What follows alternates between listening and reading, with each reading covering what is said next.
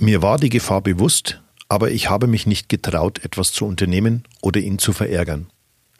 Das sagte eine Zeugin über den Angeklagten Christian F. Die junge Frau wurde 2014 von ihrem einstigen Lieblingspfleger mit Tavor betäubt. Danach legte er sich eine ganze Nacht lang zu ihr ins Bett.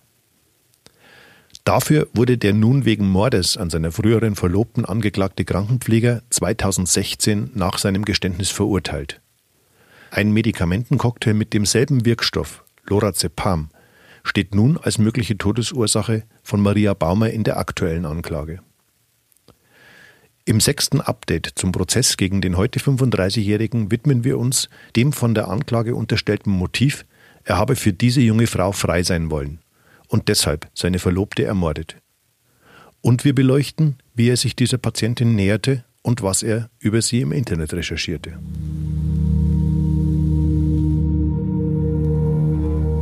Der Fall Baumer. Spuren, Hintergründe, Analysen.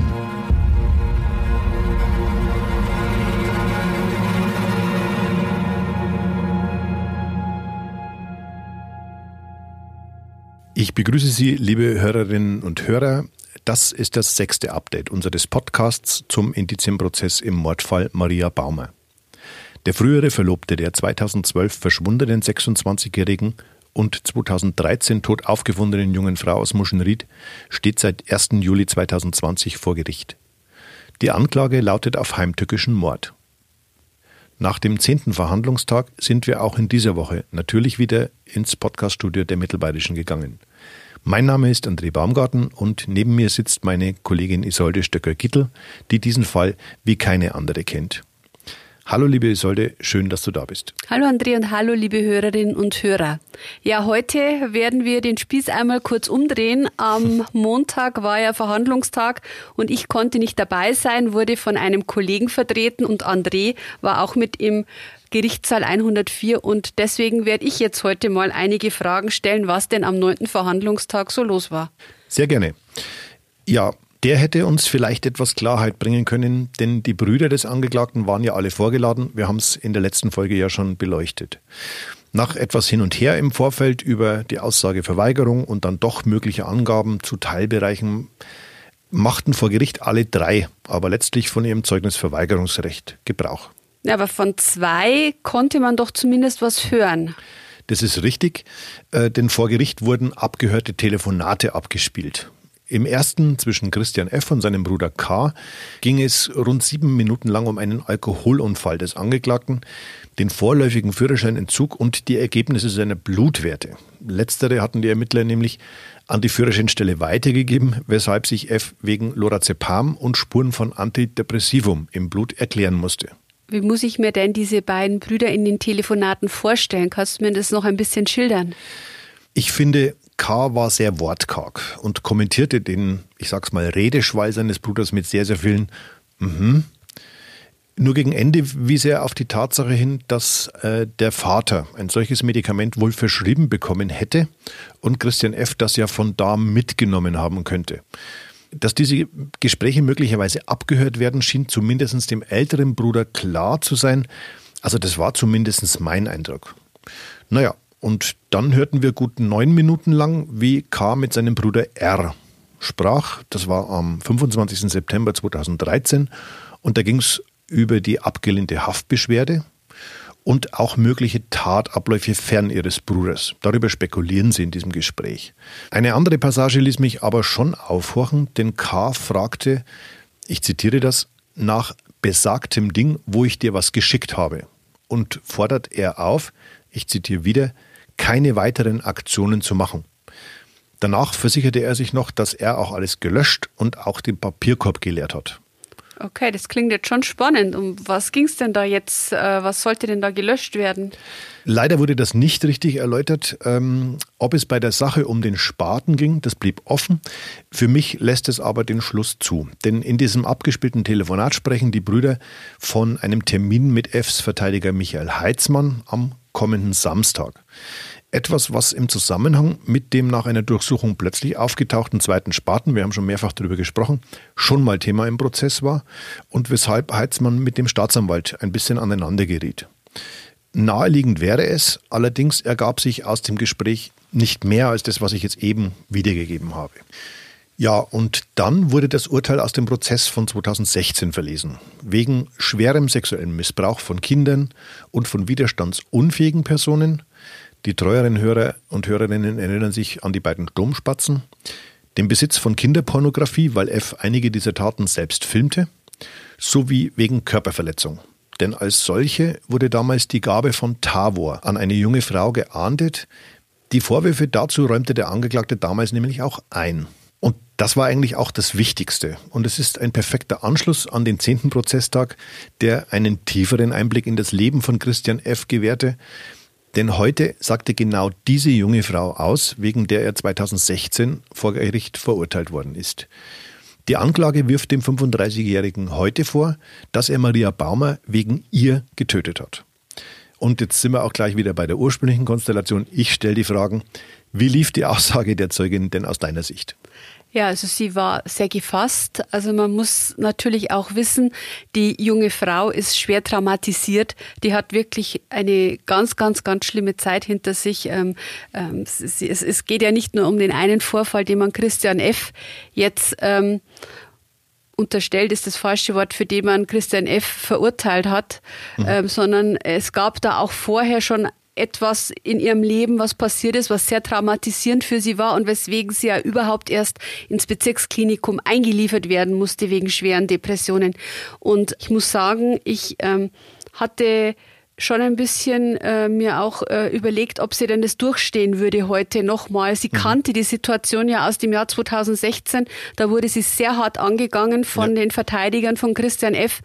Und sie hatte sicherlich große Angst jetzt vor dieser Aussage. Also es, da glaube ich, muss man sich keine große Gedanken machen, dass ihr klar war, was ihr nochmal bevorsteht und dass die Nachfragen wieder hart sein werden. Aber sie hat es wirklich großartig gemeistert, finde ich. Und ähm, sie ließ auch keinen Zweifel dran aufkommen an, an ihren Aussagen. Also sie, sie, sie war sehr deutlich in dem, was sie gesagt hat. Und sie hat auch ein bisschen gekontert. Und das, das fand ich wirklich auch gut, ähm, dass sie sich nicht hat völlig unterbuttern lassen. Du hast es gerade schon gesagt, die junge Frau war als Patientin am Bezirkskrankenhaus in Regensburg, wo Christian F. als Krankenpfleger arbeitete. Im Februar 2012 wurde sie dort mehrere Monate lang behandelt. Wie beschrieb sie den Angeklagten denn? Also das war eine Aussage, die natürlich aufhorchen ließ. Sie hat äh, wortwörtlich gesagt, als Krankenpfleger hatte der Christian wirklich eine Gabe. Also er war feinfühlig, er, er war vertrauenswürdig, sensibel, einfühlsam. Wohl all das, was man sich auch, denke ich, in so einer Situation wünscht. Wir reden vom, von einem Krankenhaus, wo, wo Menschen mit ähm, schweren psychischen Erkrankungen untergebracht sind. Und ähm, sie hatte eben eine schwere Phase. Und ich denke, dass er ihr da auch auf diese Art und Weise einfach erstmal nahe kommen konnte, weil er eben zugehört hat, weil er sich ihrer Probleme auch irgendwo mit angenommen hat. Und jetzt im Nachgang muss man einfach sagen, das war ein ziemlich subtiles Verhalten, das er da an den Tag gelegt hat. Aber damals konnte sie halt einfach nichts, also das konnte ja niemand ahnen, was ihr letztlich widerfährt. Du hast es schon angedeutet, die beiden hatten sehr engen Kontakt während des Klinikaufenthalts der jungen Frau. Aber eben auch danach, oder? Ja, es hat sich eben dann in dieser Zeit, also äh, um mal das Ganze wieder zeitlich einzuordnen, wir sprechen von dem Klinikaufenthalt ab Februar 2012. Im Mai 2012 ist die Maria Baumer verschwunden am 3. Mai 2012, da werden wir später nochmal darauf eingehen, ähm, gab es eben so erste private Kontakte, die sie geknüpft haben. Da wurde nämlich eine Freundschaftsanfrage von, von Christian F. Ähm, an die äh, Zeugin verschickt ähm, und sie hat sie auch bestätigt und hat ihm somit einen ersten Einblick auch in ihr Privatleben sozusagen ermöglicht. Und damit hat sie natürlich auch das eigentlich streng geregelte Verhältnis zwischen Patient und Krankenpfleger, das es ja eigentlich gibt, mhm. so ein bisschen aufgelöst. Und sie hat auch berichtet, sie haben dann ähm, den einen oder anderen Abend auch zusammen verbracht mit Freunden in der Stadt. Ja, wir sind wieder bei der Band Guys. Auch da gab es jetzt wieder einen Zusammenhang mit der Zeugin. Er hatte nämlich einen USB-Stick mit Songs äh, dieser Gruppe, die er offensichtlich sehr, sehr gerne mag, ähm, geschenkt. Äh, sie soll mal reinhören. Also da gab es so verschiedene Aktivitäten und das, glaube ich, war zu dem Zeitpunkt auch noch ganz locker. Und ähm, die junge Frau ist dann entlassen worden, auch aus der Klinik, Monate später erst. Also war die Maria schon eine ganze Zeit lang verschwunden. Und da hat sich dann das Ganze immer so ein bisschen intensiviert. Also man hat sich geschrieben, per SMS damals noch, WhatsApp, glaube ich, war noch nicht so weit. Mhm. Und, und, und sich ausgetauscht. Ähm, ja, und ähm, das war erstmal eine normale Freundschaft und sie hat ihm, so hat sie es heute auch gesagt, eigentlich nicht das Gefühl vermittelt, dass sie mehr von ihm akzeptieren würde, weil es ging ja auch sehr schlecht. Sie hatte eben diese schlechten Erfahrungen gemacht. Sie hatte Angst vor Berührungen. Auch das hat sie ja. auf Nachfrage des Richters heute nochmal klargestellt. Sie hätte das nicht gewollt. Aber so eine, eine, eine nette Freundschaft, die glaube ich war ja auch anfangs ganz wichtig. Das stimmt. Und ich glaube mich auch zu erinnern, sie hat sogar gesagt, dass sie auch ihm versucht hat, ein bisschen was zurückzugeben, ihm Stütze zu sein, genau. äh, als die Maria genau, verschwunden war. Genau, als die Maria war. verschwunden war, wollte sie ihm auch ein bisschen was zurückgeben. Da hatte sie wohl gerade eben auch die emotionale Stärke dazu, dass sie ihm auf diese Art und Weise ein bisschen Kraft geben konnte. Ja, das war natürlich auch Thema. Ähm, sie, sie hat berichtet, dass ihr der Christian eben schon am Tag nach dem Verschwinden von Maria, das sieht man schon, wie eng das Verhältnis doch ja. schon war im Mai, berichtet hat, dass seine Verlobte verschwunden ist. Er muss ja wohl auch mal gesagt haben, dass ähm, die Maria die Liebe seines Lebens gewesen sei. Also man hat da schon auch über sie gesprochen, aber was mir aufgefallen ist, es ging wohl immer auch mehr um ihn und seine Gefühle. Er hat sich wohl eher so Gedanken darüber gemacht, ob er etwas falsch gemacht mhm. hätte, dass die Maria nicht mehr wiederkommt. So wirklich einen Grund, warum die Maria verschwunden ist, den hat er wohl nicht thematisiert, der Zeugin gegenüber. Das ist richtig. Die Patientin hatte zudem einen Blog im Internet und schrieb über, ich zitiere, Neues aus der Anstalt. Einen Eintrag hinterfragte der Vorsitzende Richter Michael Hammer sehr genau, nämlich den Satz, ich bin in meinen Pfleger verliebt. Ja, da konnte aber die Zeugin auch sofort glaubhaft vermitteln, dass das jetzt nicht auf den Christian wirklich bezogen Sie hat sogar ziemlich deutlich verneint. Wäre. Ja, sie hat es sogar verneint, hat gesagt, na, da gab es ein paar andere, aber es, also sie, sie hat auch zu verstehen gegeben, dass das nicht verliebt im Sinne von verliebt sein gewesen wäre, sondern eher sowas wie Schwärmerei. Und mhm. sie, sie hat einfach mal eine Woche für diesen oder mal eine Woche für jeden geschwärmt. Und genau. sie hatte aber eben aufgrund ihrer negativen Erfahrungen überhaupt keine Lust auf Berührung. Und es wäre ja eh nichts Näheres passiert, weil sie das nicht zugelassen hätte. Ihr war das vollkommen bewusst. Aber möglicherweise hat sich der Christian Hoffnungen gemacht, denn sie hat auch gesagt, sie haben das nie gegenseitig ausgesprochen. Also weder er hat sich ihr offenbart, noch hat sie ihm wirklich ganz deutlich erstmal gesagt, da wird nichts passieren zwischen uns, sondern das kam erst wesentlich später. Ja. Ähm, ich erinnere mich auch an einen Teil ihrer Aussage, da sagte sie, das war für mich ein bisschen grau in der Dunkelheit. Genau, also äh, sie hat Diese immer Schwärmerei. wieder die, genau, sie hat immer wieder eben betont, dass das etwas ist, was einfach eher mit ihrem Wohlbefinden zu tun hatte mhm. oder eben mit ihrem seelischen Zustand, dass es ihr einfach ein, ein bisschen besser dann dadurch ja. ging, dass sie ihm gestützt war. Aber es, es hat nichts mit dem, was wir unter Schwärmerei, unter Liebe verstehen, hatte das sicherlich gar nichts zu tun. Das hat sich, glaube ich, auch ganz glaubhaft heute vermitteln ja. können. Irgendwann veränderte sich das Verhältnis der beiden aber doch. Es wurde, ich sag's mal so, einseitiger. Und ich hatte es vorhin ja schon mal ganz kurz erwähnt, die Anklage wirft Christian F. vor, dass er Maria loswerden wollte, um frei zu sein für diese junge Frau. Was haben wir denn dazu heute erfahren? Ja, das ist dann schon eine, eine deutliche Zeitspanne nochmal später. Die Zeugin musste ja dann ein weiteres Mal in die Klinik. Sie ist wieder schwer erkrankt, also sie hatte Flashbacks einfach durch diese, dieses Trauma, das sie durchlebt hat mhm. und ähm, war eben dann wieder in der Klinik und ähm, der Christian F., der wurde wohl immer penetranter, auch ihr gegenüber, wollte sie treffen, hat sie mit Nachrichten bombardiert. Wir haben ja in dem Prozess 2016 gehört, es waren über 500, während sie ja. keine 40 Antworten geschickt hatte.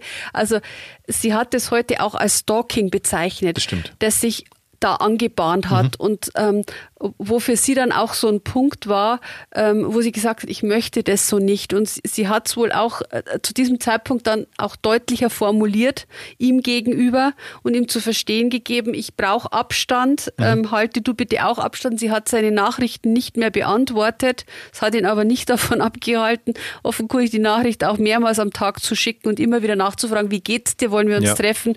Und sie wollte aber für sich das überhaupt nicht mehr. Und sie hatte, glaube ich, zu dem Zeitpunkt Zeitpunkt dann auch doch irgendwo realisiert, dass, dass das einfach sehr seltsam ist mit dem Christian und seiner verschwundenen Verlobten. Das Wort seltsam ist ein paar Mal gefallen.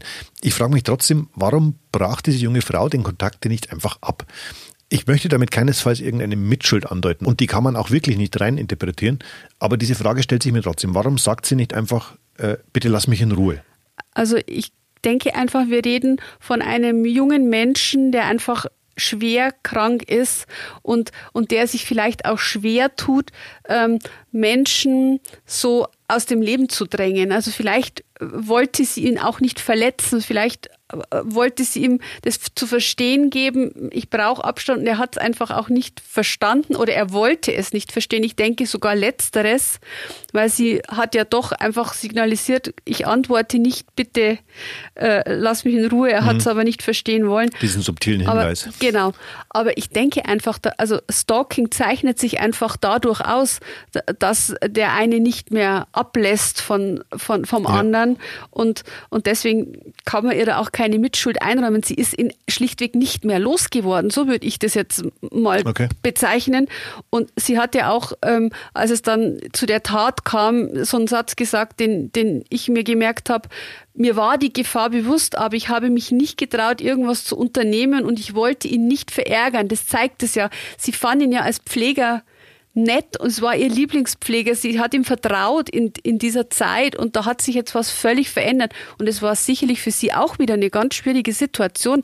Man, man muss das immer vor ihrem persönlichen Hintergrund sehen. Ja. Und, und wie komme ich da raus? Wie sage ich es ihm, dass er es endlich versteht? Und er will es gar nicht verstehen, weil er hat nämlich ganz was anderes im Kopf als sie im Kopf äh, hatte. Er wollte nämlich sie offenkundig zur Freundin, zur zur Geliebten, was auch immer. Also davon muss man ausgehen. Da gibt es tatsächlich einige Indizien, die darauf hindeuten. An der Stelle möchten wir aber nochmals darauf hinweisen, dass für den Angeklagten selbstverständlich die Unschuldsvermutung gilt. Die drei Berufsrichter und die beiden Schöffen werden alle Indizien am Ende bewerten und feststellen, ob Christian F. seine Verlobte getötet hat oder eben nicht. Wir berichten darüber, was im Landgericht passiert und wollen das für Sie einordnen. Und dem möchte ich gleich gerecht werden. Für mich gab es erneut einen kleinen Oha-Moment am 10. Prozesstag vor der zweiten großen Strafkammer des Regensburger Landgerichts, als die Zeugin nämlich von einem Blackout bei oder im Zusammenhang mit einem DVD-Abend mit dem Angeklagten sprach. Und ich muss gestehen, da fielen mir schon sofort Parallelen zu Maria auf, die ja auch kurz vor ihrem Verschwinden am 14. Mai, also zwölf Tage davor, ja einen solchen Aussetzer hatte. Ja, also ich, ich denke auch, dass das in, die, in diese Richtung gehen könnte. Das war ja wieder vor der eigentlichen Tat, die abgeurteilt worden ist. Ähm, und sie hatte eben auch, wie sie heute nochmal sagte, bei diesem DVD-Abend schon eine Lücke. Beim zweiten Mal war es Tee, beim ersten Mal war es wohl Sekt und Orangensaft, der letztlich dazu geführt hat, dass sie so müde wurde, dass sie nichts mehr mitbekommen hat man weiß es nicht. Also das, ähm, dieser DVD-Abend, der war, spielt jetzt auch beim ersten Urteil keine Rolle. Mhm. Insofern ist, ist, denke ich, der Nachweis äh, schwer zu führen. Ähm, aber gut, wir wissen auf jeden Fall, ein paar Tage später kam es zu der zweiten Geschichte. Genau, ein paar Tage später. Zur richtigen Einordnung gehört aber eben auch, dass wir das nochmal kurz zusammenfassen. Die Geschehnisse, über die wir heute sprechen, äh, spielten vom 22. auf den 23. April 2014 und das ist auch das, was im Urteil von 2016 erfasst ist. Dieser Aussetzer oder diesen Blackout, den die Zeugin heute erwähnte, der war am 1. April. Die Zeugin erklärte vor Gericht auch recht anschaulich, was mit ihr geschehen ist. Ich zitiere, ich stellte die Tasse Tee ab und habe keine Erinnerung mehr an den Rest. Genau. Und sie kann sich also nur erinnern, am nächsten Morgen lag der Christian F. neben ihr im Bett und hat sie gestreichelt. Und alles andere ist weg. Und ich glaube, da kann sich jeder vorstellen, was das mit einem Menschen macht, wenn einem eine solche Nacht fehlt und da liegt jemand, den man ganz bestimmt nicht neben sich liegen haben wollte in dieser Nacht neben einem. Man weiß nicht, was der mit einem getan hat. Also das ist schon ein sehr beängstigendes Gefühl. Der Grund für diese Erinnerungslücke wurde in diesem Fall allerdings gefunden, nämlich im Blut der jungen Frau. Da wurde Lorazepam nachgewiesen, ein Wirkstoff, der im Medikament Tavor enthalten ist.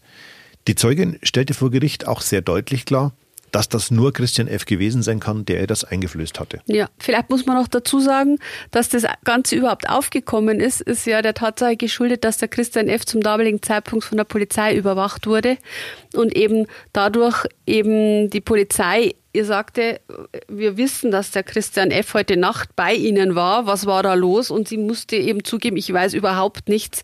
Und dann ist er mit ihr ins Krankenhaus gefahren und hat die Proben genommen. So kam das überhaupt erst auf. Und ich glaube, es gab sogar zuvor schon mal ein Gespräch, nämlich am 10. oder 11. April, also genau. ein paar Tage mhm. vorher. Genau, da, da hat man sie schon mal darauf hingewiesen, dass sie sich, dass sie einfach auf der Hut sein soll letztlich. Ja. Ja, und dann war eben ähm, klar, dass Christian F. ihr das eingeflößt haben musste. Sie hat das sehr deutlich den Verteidigern, die sehr hartnäckig nachgefragt haben, heute nochmal erklärt und hat gesagt, naja, also wenn wenn es jetzt durch eine Müdigkeit entstanden wäre, so hat man sie ja gefragt, vielleicht war sie müde und, und, und deswegen hat sie ähm, keine Erinnerung mehr, weil sie so müde war und sich schlafen gelegt hat, hat sie gesagt, naja, dann wüsste ich aber, dass ich ins Bett gegangen bin ja. und ich saß aber auf diesem Stuhl und weiß danach nichts mehr. Insofern bin ich überzeugt davon, dass es nicht Schläfrigkeit war, warum ich mich hinlegen musste, sondern da war was anderes im Spiel. Und es ging auch noch um so so ähm, Einschränkungen, die sie durch ein Medikament hatte. Auch das wurde nochmal überprüft. Eben, sie hat ja selber schon Tavor eingenommen, vorher im Rahmen ihrer Therapie im Bezirksklinikum mhm. und hat eben auch gesagt, ich habe das aber zu diesem Zeitpunkt definitiv nicht eingenommen. Und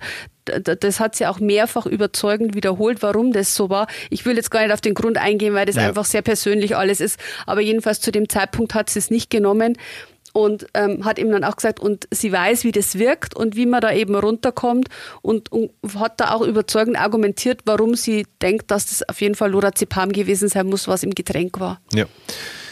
Und jetzt lass uns das wieder mal zeitlich genauer festhalten.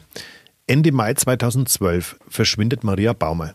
Gut 16 Monate später, also im September 2013, findet man ihre sterblichen Überreste. Und im April 2014, also knapp acht Monate danach, ermittelte die Kripo schon sehr akribisch zu einer möglichen Tatbeteiligung von Christian F. Und das wusste der heute 35-Jährige auch. Ja, die, die haben schon vorher ermittelt. Also das ist ja, das hat sich ja doch schon ähm, eine ganze Zeit lang hingezogen und zwar in dem Moment, als die Ermittlungsgruppe Maria gegründet wurde. Das war okay. erst im Jahr 2013, aber da, ich glaube, ich meine mich zu erinnern, es war im März, also ungefähr ein halbes Jahr, bevor sie letztlich ihre sterblichen Überreste gefunden haben. Ja, und da war die Frau schon auch bei der Polizei als Zeugin befragt worden. Stimmt, ja. man, man wusste eben schon, dass sie im Umfeld von Christian ist und ähm, die Polizei hat natürlich auch die Kontaktaufnahmen mitbekommen. Er war ja bereits ähm, im Fokus. Man hat geschaut, was er macht. Die Telefone wurden abgehört ab einem bestimmten Zeitpunkt. Die haben das mitbekommen. Also und haben da auch sehr genau dann geschaut. Bloß sie haben, glaube ich, falsche Schlüsse anfangs auch gezogen, weil sie wussten natürlich nicht, dass äh, die junge Frau gar nichts will von dem Christian. Also die dachten mhm. wirklich, es wäre so eine Freundschaft auf Gegenseitigkeit und dass ganz was anderes dahinter steckt. Da sind auch die Polizeibeamten erst später drauf gekommen. Aber fallen dir nicht auch diese Parallelen auf?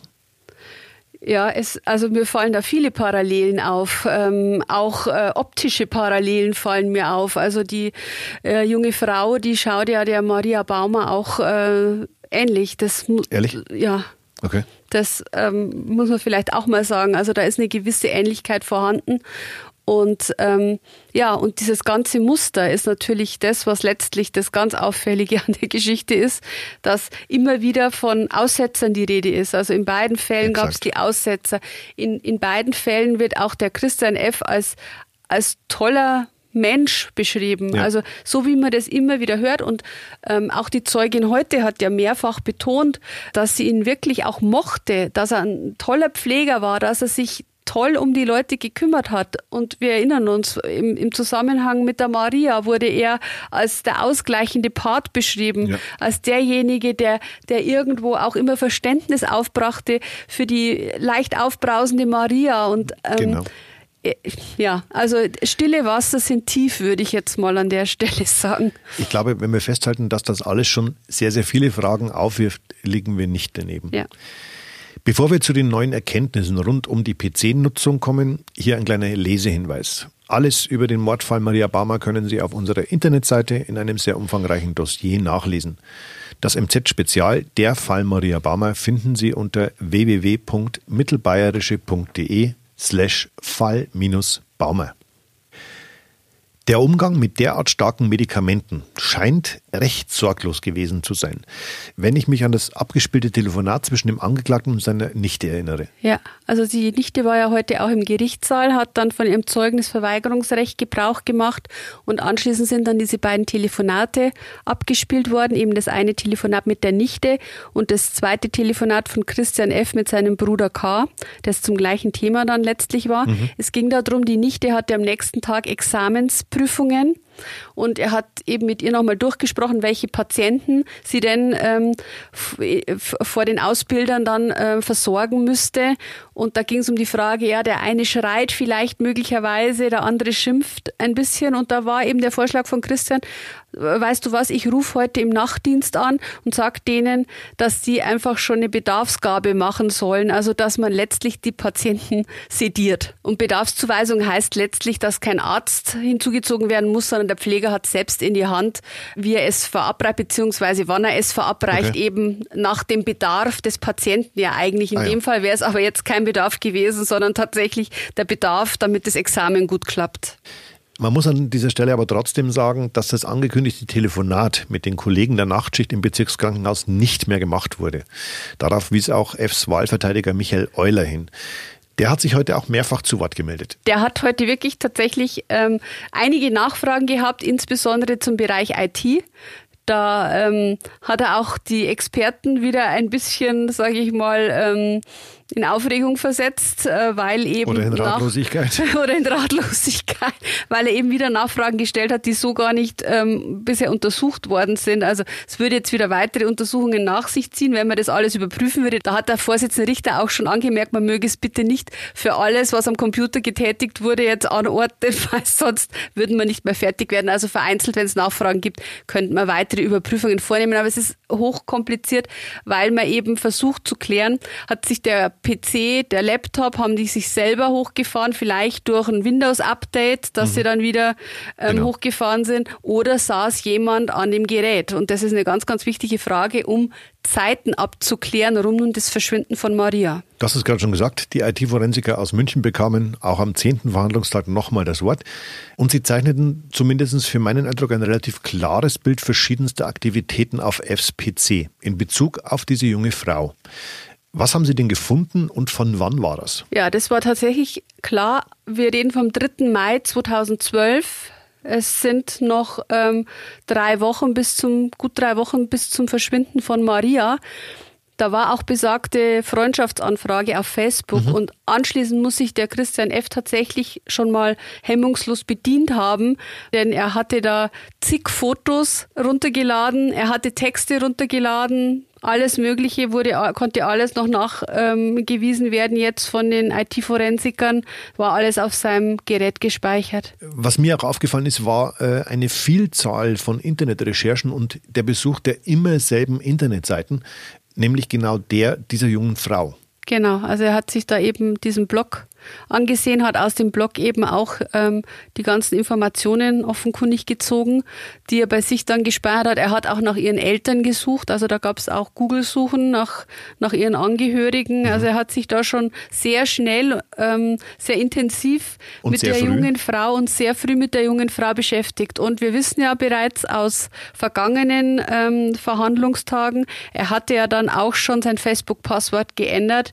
in den Namen der jungen Frau und das Geburtsjahr.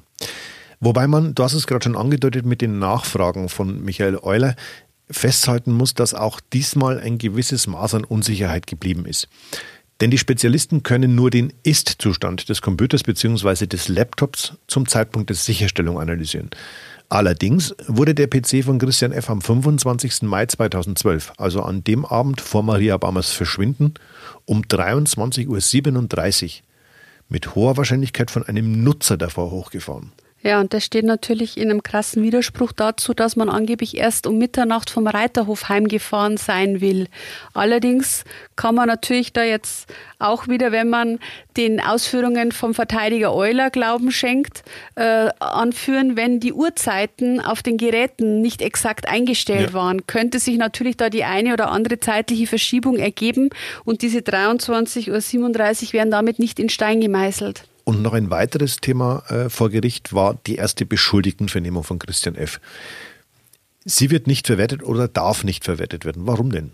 Ja, also da war eben heute der erste Zeuge, der im Gerichtssaal war, ein Polizeibeamter, der diese Vernehmung geführt hat. Und es ging eben darum, dass ähm, der Christian F. nicht ausreichend als Beschuldigter belehrt wurde und zwar ganz konkret auf seinen Anspruch auf einen Anwalt an seiner Seite. Okay.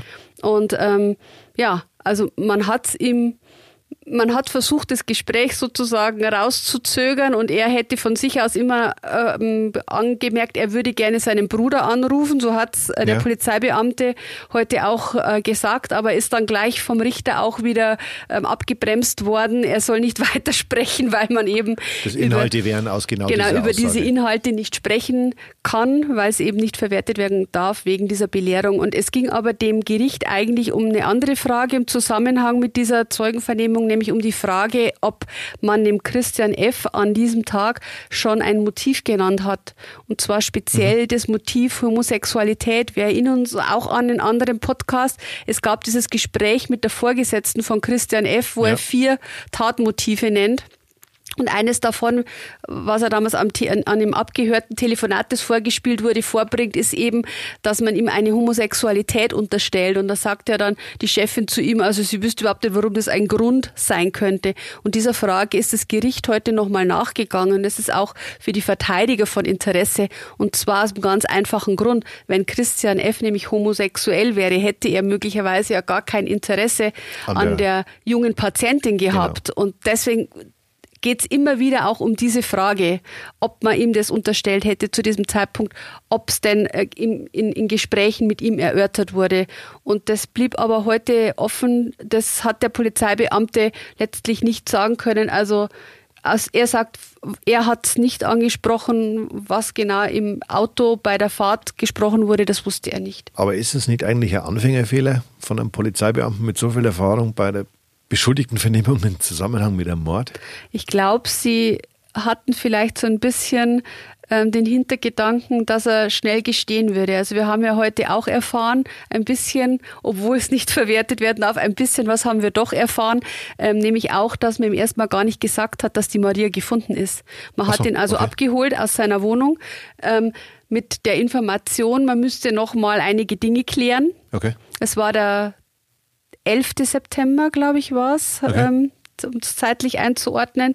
Und es war klar, es ist die Maria, die sie im Wald gefunden haben. Und man hat ihm das, das aber lange in dem Gespräch erstmal nicht offenbart, dass es um die Maria okay. ging oder dass man glaubte, ähm, dass äh, er etwas damit zu tun hat, sondern da ging es erst um viele andere Dinge. Und deswegen okay. hat man auch den Anwalt erst mal offenkundig gar nicht ins Spiel gebracht. Im Nachhinein vielleicht ein Fehler, aber wir wissen ja nicht, was in dieser Vernehmung drin steht. Das Gericht verständigte sich nun darauf, dass die nächsten drei geplanten Termine abgesetzt werden. Weiter geht es also jetzt erst am Freitag, den 7. August 2020. Und dann wird erneut eine Vielzahl von Zeugen aus dem Umfeld von Maria Bammer und ihrem damaligen Verlobten angehört unter anderem der Vormieter der Wohnung in der Dechbettner Straße in Regensburg und auch Studienkollegen des Angeklagten. Zu möglichen Ereignissen nach der Tat wird zudem ein Ermittler aussagen. Ja, und dann ist heute noch ganz neu hinzugekommen, dass auch ein ähm, weiterer Zeuge vernommen wird, und zwar ein Schüler der Regensburger Domspatzen. Auch der ist ja aus diesem Urteil 2016 schon bekannt mhm. und der ist heute, so wurde bekannt, als weiterer Zeuge geladen worden. Allerdings für später. Auch aussagen, er wird allerdings erst übernächste Woche dann aussagen. Genau. Wir hören uns also, wenn Sie mögen, am 7. August wieder, noch an dem Abend exklusiv nur auf www.mittelbayerische.de und ab Samstag, den 8. August, dann überall, wo es Podcasts gibt. Übrigens, diesen Hinweis mache ich für unsere Hörerinnen und Hörer schon heute. Nach dem 7. August ist eine sitzungsfreie Woche im Mordprozess zum Tod von Maria Baumer vorgesehen. Das Gericht setzt die Verhandlung deshalb erst am 17. August fort.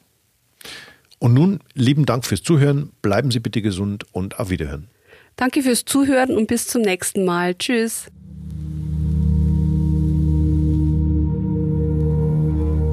Der Fall Baumer. Spuren, Hintergründe, Analysen.